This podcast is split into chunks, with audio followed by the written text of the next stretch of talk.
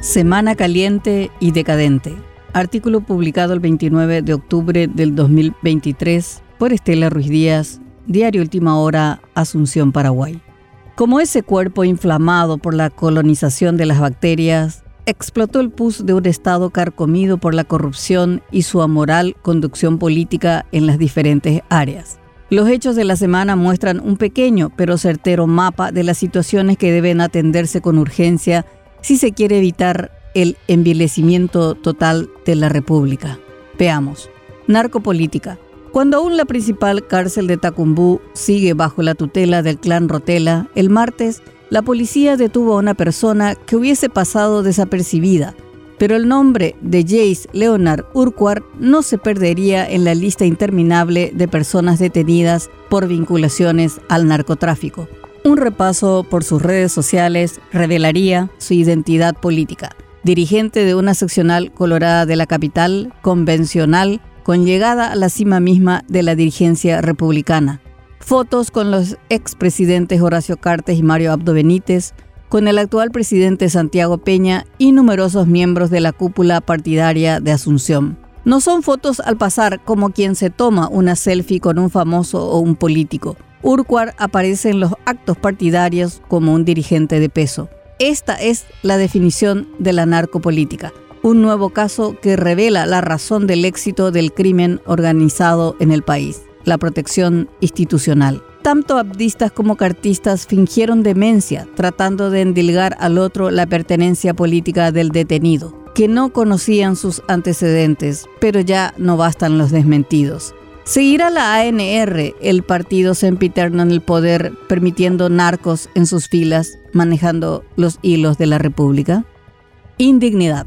A pesar de los esfuerzos y sobreactuaciones, la bancada cartista no logró en la semana disminuir la tensión del escándalo del dudoso título del abogado y senador Hernán Rivas flamante representante del Senado ante el jurado de enjuiciamiento de magistrados. El lunes salieron en bloque a darle su respaldo en una conferencia con ribetes de comedia. Se vislumbraba la caída de Rivas. Dijeron que la decisión se tomaría tras el retorno de Peña de Estados Unidos, pero solo estaban ganando tiempo ante una nueva derrota política.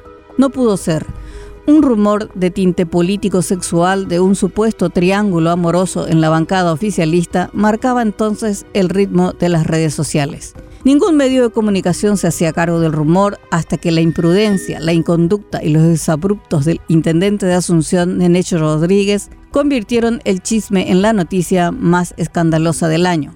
Buscando embarrar a la senadora liberal Celeste Amarilla, no tuvo el mínimo decoro en denigrar a su esposa, la senadora Lizarela Valiente, con términos soeces irreproducibles. Fue el trending topic más ordinario de la semana. El pico escandaloso fue tal que el bloque cartista se vio obligado a adelantar la salida de Rivas como una medida para descomprimir la tensión y cambiar el foco del debate. Esa misma tarde, el dudoso abogado, alegando asuntos personales, anunció su salida del jurado de magistrados. De nada sirve a la ANR tener la mayoría absoluta del Congreso si los actos de sus miembros rayan los límites de la tolerancia social. Violencia política. En un país de profunda cultura machista e intolerante, la mujer no es bienvenida en la política especialmente aquellas que disputan el escenario del poder y exigen igualdad de condiciones. Es víctima habitual de difamaciones sexistas y amenazas permanentes de sus colegas varones y de mujeres cómplices que lamentablemente se prestan a la discriminación de sus congéneres. Esto se vio con claridad esta semana con las senadoras que critican cuestionan y denuncian la corrupción del oficialismo no con simple retórica, sino con pruebas documentales. Gracias a ellas se frenó el despojo de la finca 16 del Ministerio de Defensa en favor de invasores VIPs, un aparente negociado en Petropar, la renuncia de Rivas y otros temas. Como no pueden voltearlas con argumentos jurídicos y políticos, solo les queda el insulto como arma de ataque. El corolario de este comportamiento soez lo completó Necho Rodríguez con Celeste Amarilla, mientras buscan denuncias rebuscadas para tumbar vía judicial a Katia González por estudiar simultáneamente dos carreras y a Yolanda Paredes por la supuesta coacción sexual atribuida a su esposo Payo Cubas. Privilegio inadmisible.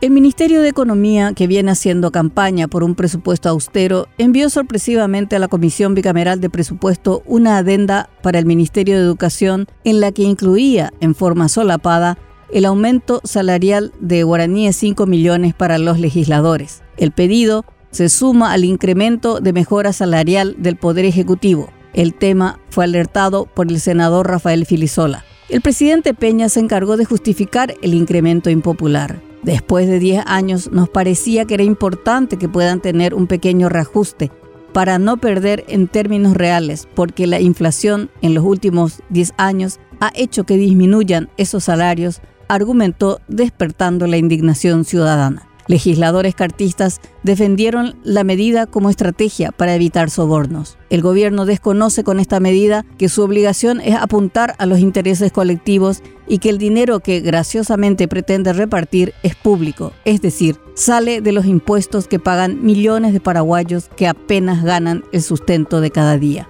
Tanta es la tormenta que desató que hasta los beneficiarios de la medida, los parlamentarios colorados, analizan rechazar la decisión.